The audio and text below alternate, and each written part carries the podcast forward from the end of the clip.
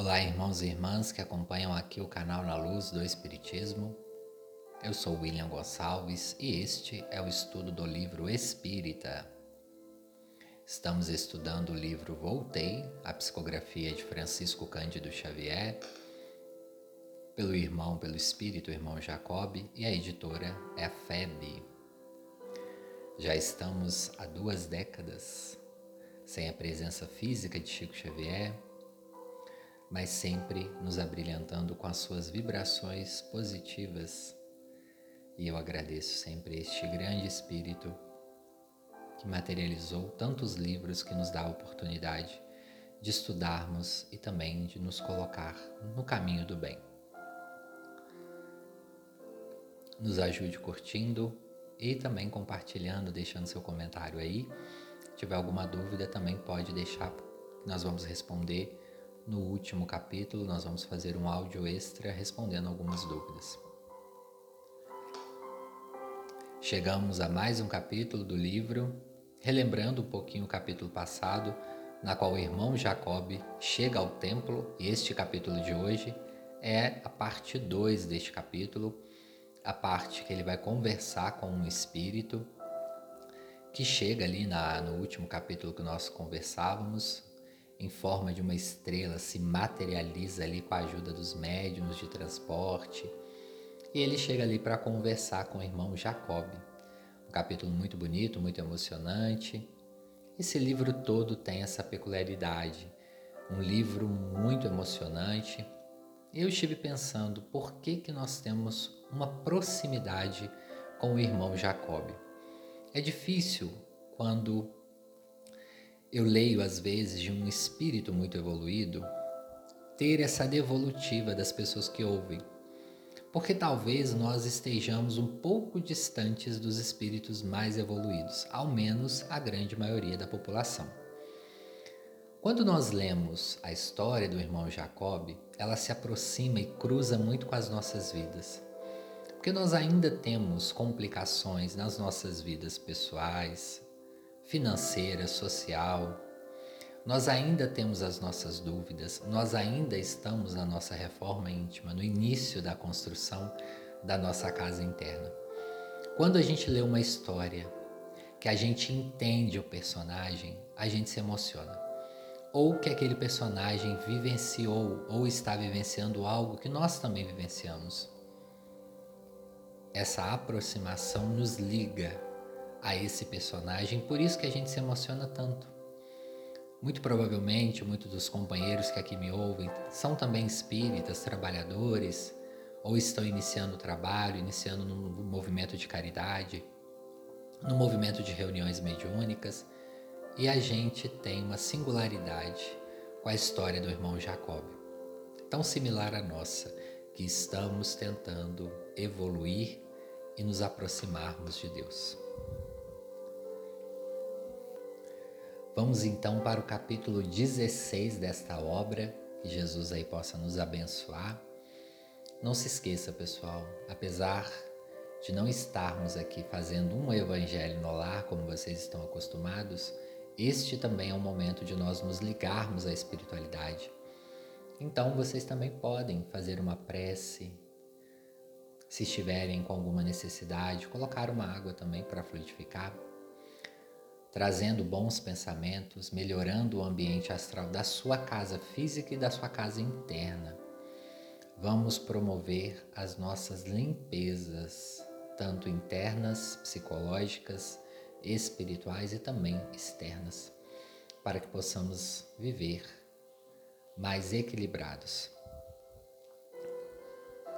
A estrela que se materializou ali na forma física Bittencourt Sampaio materializa-se com o perispírito humanoide ao qual nós conhecemos. Ele já estava vivendo numa esfera superior. Esse era o espírito que veio conversar com o irmão Jacob. Apesar de no capítulo anterior eu já ter trazido um pouco mais sobre Bittencourt Sampaio, vou trazer mais uma vez esta grande figura, este grande homem que ajudou muito o espiritismo que é o Francisco de Leite Bittencourt Sampaio, que era filho de português, Francisco Leite de Bittencourt Sampaio e de Dona Maria Santana Leite Sampaio. Ele fez direito em Recife e também né, foi político, compositor, letrista. Foi um grande autor de clássicos das músicas popular brasileira, diversas músicas, depois vocês pesquisam aí. E ele foi, ao que nos interessa aqui no Espiritismo, foi um membro fundador da Sociedade Espírita Deus, Cristo e Caridade no Rio de Janeiro em 1876. Olha quantos anos, pessoal, logo depois de Kardec, né? Nós temos Kardec em 1857, foi logo, logo depois. Bittencourt aí foi um grande pioneiro aqui no Brasil. Ele forma depois a Sociedade Deus, Cristo e Caridade e trabalhou muito tempo com grandes espíritos como o Luiz Saião, o médico Frederico Júnior, e eles fundaram o grupo espírita Fraternidade sob a presidência de João Gonçalves do Nascimento, que era um grande médium curador. Depois esse grupo se integra aí à Federação Espírita Brasileira. Irmão Jacob então inicia aí o capítulo, vou ler um pedaço para vocês. Por mais que tentem os mensageiros espirituais descrever a grandeza das demonstrações da alma eterna, aos ouvidos do homem que se demora no mundo, jamais encontrarão recursos que expressem a realidade.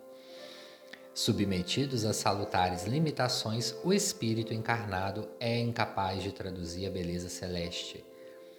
A sensibilidade educada na ciência ou na virtude ou na virtude, percebe-a qual relâmpago fugaz. Tentando aprisioná-la no verbo, no som ou na cor acessíveis à apreciação humana. Todavia, os artifícios da inteligência não bastam para a fixação da claridade divina. Entre o êxtase e o assombro, notei que a estrela se transformava lentamente da nebulosa radiante. Alguém se destacou nítido e reconhecível para mim era o magnânimo Bittencourt Sampaio, cuja expressão resplandecente constituía o que imagino num ser angélico. Cercavam-nos vastas auréolas rutilantes. Surpreendido e envergonhado, eu busquei recuar, mas não consegui. Tentei ajoelhar-me, mas Guilom sustentou-me nos braços. Sem gestos convencionais e sem qualquer atitude que denotasse afetação, saudou a assembleia e encaminhou-se para mim, pronunciando frases que eu não merecia.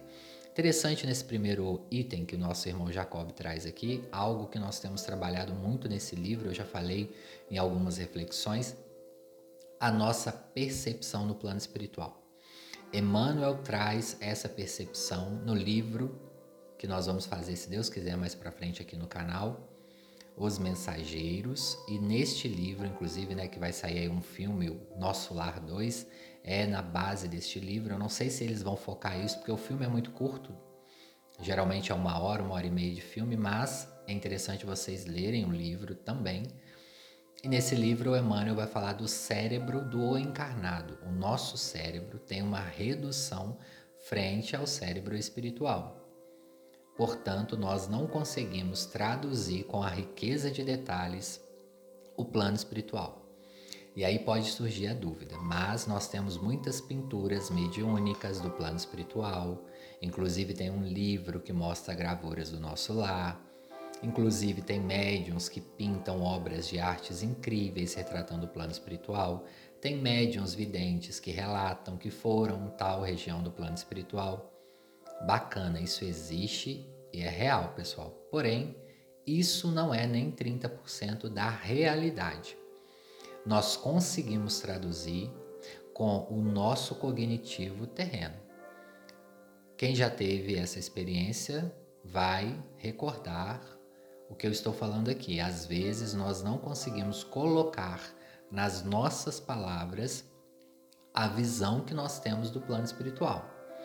Todos vocês sabem que eu tenho uma afinidade com a colônia das águas, tenho diversos desprendimentos com a colônia e eu não consigo traduzir para vocês a beleza arquitetônica e a natureza daquele local com as palavras que eu tenho aqui nesta encarnação. Eu consigo falar que é um ambiente muito bonito, florido, tem aquários suspensos, cachoeiras suspensas, que é um ambiente com muita tecnologia, com espíritos muito amorosos. E vocês vão interpretar com a cognição de vocês. Mas eu não consigo traduzir em 100%. É basicamente isso que o irmão Jacob está falando aqui. Ele está falando que ele queria conseguir traduzir o que de fato ele vivenciou no plano espiritual. E o que ele está é, nos traduzindo aqui é uma parte disso. E olha que nós estamos falando do médium Chico Xavier, que é esse que foi esse grande médium com uma antena psíquica muito elevada. Então, se isso aconteceu com o Chico, que tinha essa capacidade enorme, imagine com outros médiums. Com todo respeito a eles, mas nós sabemos que Chico tinha muitas capacidades. Então nós não conseguimos. Vocês podem também, quem não é médium que está ouvindo aqui, pode também fazer análise do sonho. Às vezes o sonho a gente não consegue retratar com a clareza que foi o sonho. Na nossa mente está ali configurado, mas na hora de transformar em palavras, a gente engasga, mesmo a pessoa que fale bem, que tem uma boa comunicação, que tem uma boa assertividade. Às vezes não conseguimos. Isto é explicado porque os espíritos sempre falam isso, não é irmão Jacob só que fala. Emmanuel fala isso, Joana de Ângeles fala isso, André Luiz fala isso muito nos seus livros. O próprio Humberto de Campos, o irmão X, fala isso, né, quando nas entrevistas dele que eu trouxe aqui para o canal, ele fala, ele não conseguia traduzir 100%. Conseguia traduzir boa parte, mas não 100%. Por isso, é, quem leu aquele livro Memórias de um Suicida, quantos detalhes, muitos detalhes naquele livro. Aquele livro é um livro para se ler mais de 30, 30 vezes. E não conseguimos pegar a riqueza de detalhes. Parece que a cada vez que lemos a gente aprende algo novo, de tanta profundidade. É como entrar num mar mesmo, num mar de palavras ali. Imagine se o médium Camilo Cândido Botelho, perdão, o espírito Camilo Cândido Botelho conseguisse passar para médium a Dona Ivone do Amaral Pereira todas as informações. Se o livro já é aquele espetáculo mediúnico, assim como também é o nosso lar, assim como é outros livros mediúnicos, nós ainda não temos esse cérebro 100%, né, pessoal? E aí entra no subitem o julgamento em nós mesmos. Esse capítulo é menor, talvez a gente termine ele mais cedo, mas é só para a gente passar mesmo por ele. O irmão Bittencourt, ele coloca a mão na testa né, do irmão Jacob ali, e ali ele fala: Jacob, parabéns, você fez muito bem anunciando aqui as suas faltas. A infinita sabedoria instala tribunais para julgar aqueles que não a conhecem. Porque a ignorância reclama lições, às vezes rudes, dos planos exteriores, mas os filhos do conhecimento santificante condenam ou salvam a si mesmos, os surdos voluntários exigem fenômenos ruidosos no terreno da expiação para que lhes desenvolva a acústica, e os cegos pedem medidas espetaculares nos círculos da dor, a fim de que lhes dilate a lesão. O que, que o nosso irmão está falando aqui para o Jacob? Muitos espíritos, quem participou ou participa de reunião mediúnica aqui vai entender o que eu estou falando. Se você nunca participou, eu vou narrar para vocês. Muitos espíritos chegam até uma reunião mediúnica e durante a incorporação, mentalmente, ele acredita que ele está num tribunal. E o espírito às vezes fala assim: Mas por que, que eu estou nesse tribunal? O que, que eu fiz de errado? Por que, que eu estou algemado? E o espírito não está algemado, na, na reunião mediúnica, ele está apenas, apenas fluidificado, ou seja, ligado ao médio, e ele acredita que ele está num tribunal. Ele vê algemas, ele vê um juiz, ele materializa ali no seu psiquismo um tribunal. E quando tem esses espíritos que trazem esse relato, é curioso que a reunião mediúnica fica com o um aspecto realmente de um tribunal. E muitos tribunais antigos, aqueles tribunais mais arcaicos. E eles se sentem ali julgados. E ali o julgamento em nós mesmos. Eles mesmos clamam por aquele julgamento. Por que, que nós ainda precisamos da existência da lei, da justiça, das polícias nas diversas camadas, para que a lei se valide na sociedade? Nós não temos um cérebro amadurecido e consciente de não cometer crime nenhum. Isso eu estou falando, pessoal, a nível coletivo. Individual, cada um sabe da sua vida. A nível coletivo, a nossa população, seja aqui do Brasil ou de outros países, ainda tem muitos crimes nas diversas esferas. Então é preciso que, que exista o poder judiciário.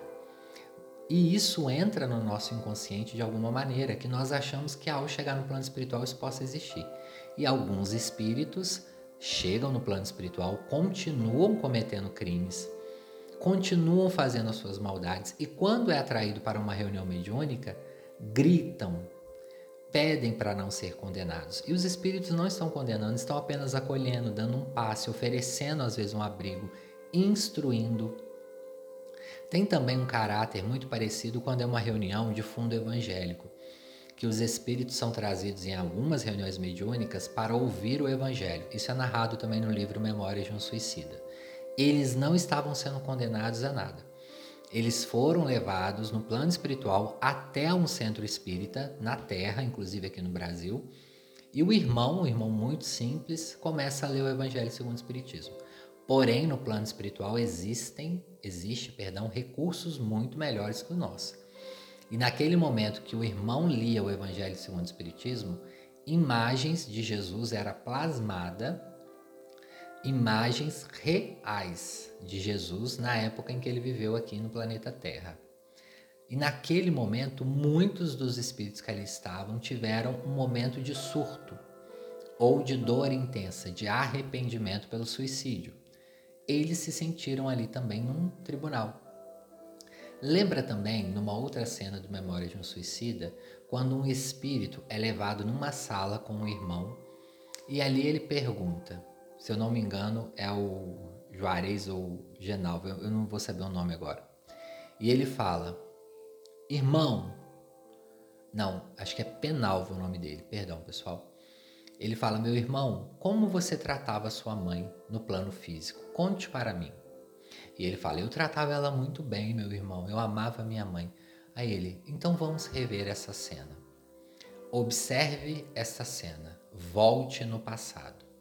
E ali naquele momento era uma cena da infância dele, da adolescência, passando ali naquele espelho. Era como se fosse um espelho, né? A médium relata assim. Hoje em dia, com as palavras mais atuais, nós imaginamos que como se fosse ali uma, uma projeção ou uma televisão. E ali ele se sente julgado. Ele não estava sendo julgado, ele estava revendo.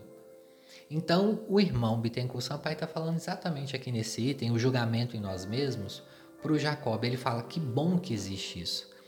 E ele fala mais, mais para baixo nesse item, ele fala, Jacob, tem espíritos que não suportam essa leitura da consciência. Os que já suportam são muito fortes. Às vezes são obsessores que são muito inteligentes, porque Maldade não tem relação com inteligência, temos pessoas extremamente inteligentes, maldosas, que é o caso de muitos obsessores, são astuciosos, tem uma conversa mole, eles não vão chegar assim com o pé na porta, eles são inteligentes. E ali, quando eles são colocados contra a parede, é igual um criminoso que é colocado contra a parede. Quando a verdade vem à tona, que a pessoa aqui na terra fica branca, ou treme ou nega tudo, só que no plano espiritual eles veem que a verdade está ali mesmo. Quando fala então que eles têm que reencarnar e voltar para resgatar algo, é uma gritaria muito grande numa reunião mediúnica. Então são relatos muito fortes, mas para quem não tem acesso a uma reunião mediúnica ainda, é importante que vocês saibam, porque quem sabe né, amanhã, daqui um ano, daqui dois anos, vocês vão estar nesse ambiente de uma reunião mediúnica. É por isso que um médium, seja o médium que incorpora, ou o médium que esclarece, ou o médium que segura a vibração, tem que estar com as antenas psíquicas muito em alerta, tem que estar com a oração muito em dia, pessoal o jejum espiritual para que possa realmente ajudar. E o acolhimento, o amor. Sem o amor, nós não trabalhamos numa reunião mediúnica. O amor, o respeito e o não julgamento. Básico para nós que somos cristãos. Esses são os ensinamentos do Cristo, né, pessoal? Amor, não julgar, caridade, e aí nós vamos caminhando. E aí o nosso irmão Bittencourt Sampaio, ele vai falar para o irmão Jacob, tem pessoas que não suportam, somente a reencarnação vão equilibrá-las. Infelizmente, tem que ser uma reencarnação rápida. Por isso que alguns espíritos estacionam-se mais rápidos no plano espiritual. Às vezes ficam 10, 20 anos, já voltam para a reencarnação. Outros permanecem muitos anos, 100, 200, depende. Mas quando o espírito tem uma consciência melhor e consegue aguentar melhor, ele fica um tempo no plano espiritual sim, se preparando melhor para a próxima missão ou sendo mentor de uma família, trabalhando para uma instituição, depende ali do que ele vai fazer. Aí, olha, a morte, ele fala que para todos nós que ainda não atingimos os mais altos padrões de humanidade, é uma pausa bendita na qual é possível abrir-nos à prosperidade dos princípios mais nobres entesouraremos aqui, perdão, aqui para distribuir mais tarde bênçãos da vida imortal nas obscuras esferas da reencarnação. Era o caso do irmão Jacob. Ele iria poder ficar algumas décadas no plano espiritual estudando, trabalhando para trazer para cá depois, mais uma vez, numa próxima encarnação, o que ele aprendeu. Muito provavelmente já passaram tantos anos, quem sabe, irmão Jacob já esteja aí de volta né, ao plano físico, trazendo para nós outras informações do plano espiritual. Vamos para o próximo item que ele vai dizer ante as bênçãos do serviço. Verificando ligeiro intervalo na palavra amorosa, desejei perguntar-lhe se eu poderia continuar trabalhando, irmão Jacob fala. Só que o irmão Jacob não verbaliza isso, mas no plano espiritual existe a transmissão de pensamento, assim como no plano físico também, tá pessoal? Só que lá é muito mais amplificada. E o irmão Bittencourt nem observa que ele está pensando em trabalho e fala com ele: olha, você continuará trabalhando na companhia dos mesmos associados da sua luta. Os círculos de vida que povoamos agora são de prosseguimento na experiência humana. Temos a semeadura na vida espiritual que nos é acessível, que nos é acessível, começa a colheita. O favoritismo não existe para o governo universal. A infinita sabedoria somente nos assinala através da lei. Olha que informação pessoal. O favoritismo não existe na lei de Deus. Deus nos julga através da lei, ou seja, através do nosso trabalho. Todos somos iguais. Lá não existe a corrupção, as facilidades que temos aqui na Terra, os títulos acadêmicos. Lá é o que nós fizemos que está na balança. E é curioso, interessante que ele vai dizer aqui, é que ele vai dizer: as pessoas que trabalharam com você lá, Jacob, encarnadas ou desencarnadas, continuarão no seu ciclo de trabalho. Olha como que é importante, pessoal. Às vezes nós estamos num trabalho no centro, nós fazemos grandes amizades, mas às vezes nós temos inimizades, pessoas que não batem muito com a nossa energia. Acontece, pode acontecer, é comum. Porém, Fiquem atentos, porque essas pessoas estarão no nosso caminho na eternidade. Por isso que deveremos seguir, seguir perdão, o conselho do nosso Senhor Jesus Cristo, que ele vai dizer: perdoa o seu irmão enquanto está a caminho com ele. Porque essa pessoa voltará nas nossas encarnações, seja como um amigo novamente, como um companheiro de trabalho, ou encontraremos com ele no plano espiritual. Vou ter que voltar ao livro Nosso Lar. Quem lembra quando o André Luiz está lá trabalhando todo feliz na Câmara de Retificação, agradecido a Jesus, e chega um enfermeiro carregando na maca um doente. E quando ele olha, ele leva um susto. Ele fica branco, como dizem aqui na terra, né? de susto. Naquele momento, ele revê uma pessoa que ele e o pai tinha expulsado de uma casa porque ele estava devendo um dinheiro para o pai dele e o pai dele não conseguiu esperar. Ele tinha implorado para o pai do André Luiz pelo menos mais um mês para ele pagar a dívida e o pai do André Luiz não quis saber. Cobrou-lhe os direitos e colocou ele na rua com toda a família. André Luiz assistiu aquilo tudo de boca calada. Quando ele chega no plano espiritual, ele fica de frente com esse irmão. E esse irmão o trata como se nada tivesse acontecido. Era um espírito muito mais superior que André Luiz. E ele fica ali em silêncio. Quem não se recorda também quando André Luiz vai no pavilhão feminino e ele encontra com um espírito feminino que estava ali na câmara, que tinha sido abusada por ele, André Luiz. Ele tinha feito promessas para ela de casamento. Ela era filha, se eu não me engano, de uma funcionária ali da casa dos pais do André Luiz. E ele tinha abusado ali, não fala um abuso sexual, tá pessoal? Fala um abuso ali mais psicológico, mas de qualquer maneira, ele feriu o emocional daquela mulher e muito provavelmente reencontra com essa mulher para quitar. E ali ele não fala quem ele é, mas ele promete a ela, se eu não me engano, o nome dela é Elisa, ele promete a ela que iria acompanhá-la, queria ajudá-la em preces e queria provavelmente ajudá-la nas próximas reencarnações. Ele se arrependeu ali. Então, pessoal, os companheiros, não é só a nossa família, não, os nossos companheiros de trabalho poderão retornar na eternidade.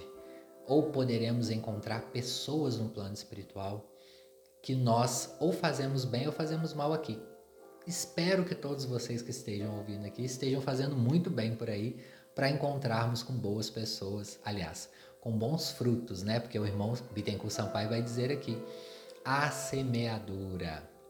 Nós somos livres para plantar, mas somos obrigados a colher. O resultado das nossas vidas, nós somos obrigados, sim. Né? Como diz aqui no ditado popular: ninguém planta laranja e colhe banana, ou planta morango e colhe uva o que plantamos receberemos no futuro. E não é, pessoal, uma ameaça. É para entendermos e internalizarmos estes conceitos.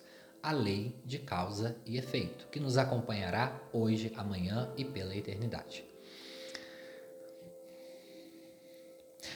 As esquecidas virtudes da iluminação interior é o próximo item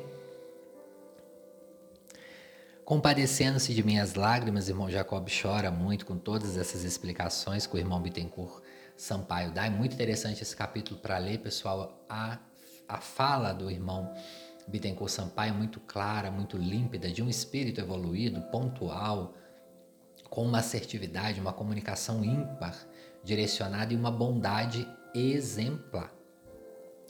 Compadecendo-se de minhas lágrimas, ergueu meu rosto com a destra e fitou-me bondosamente e continuou.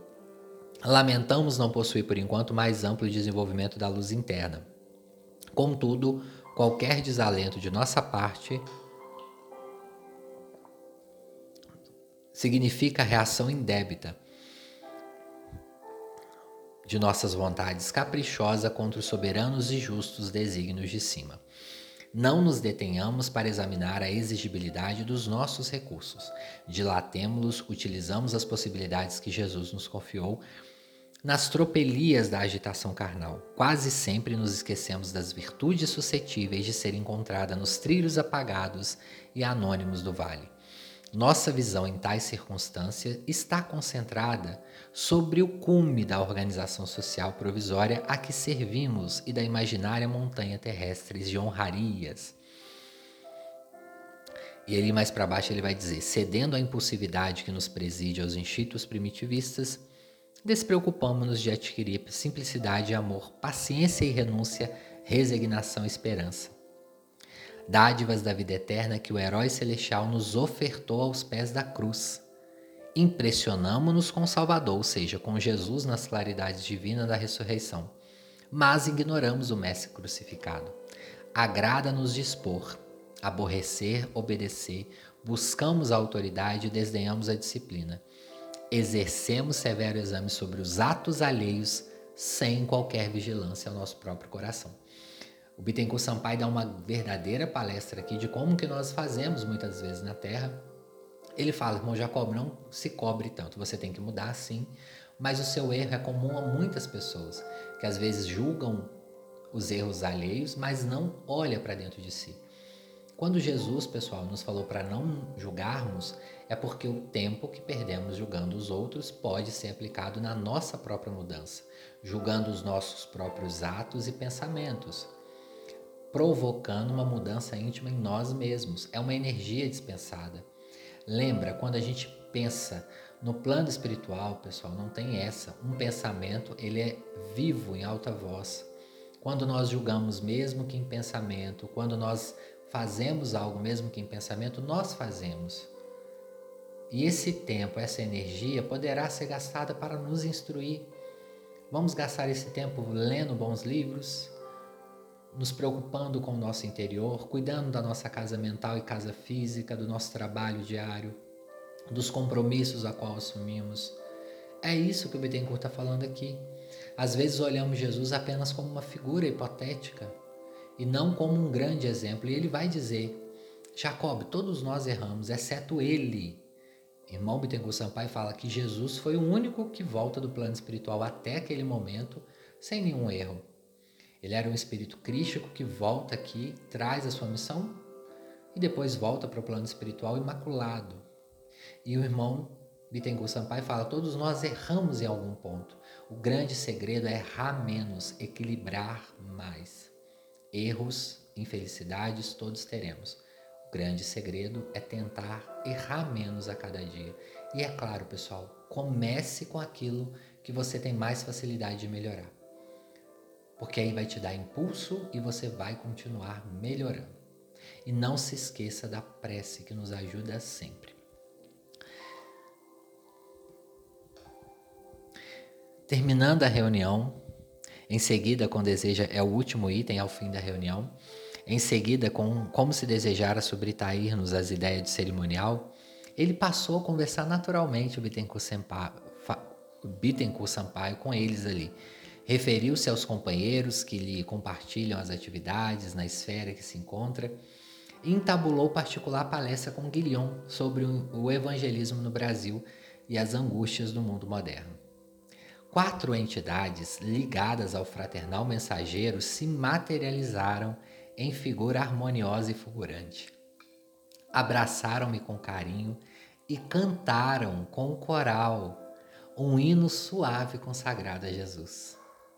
Em torno de mim, os doces entusiasmos da Boa Nova traçaram planos de sagrada cooperação com Cristo.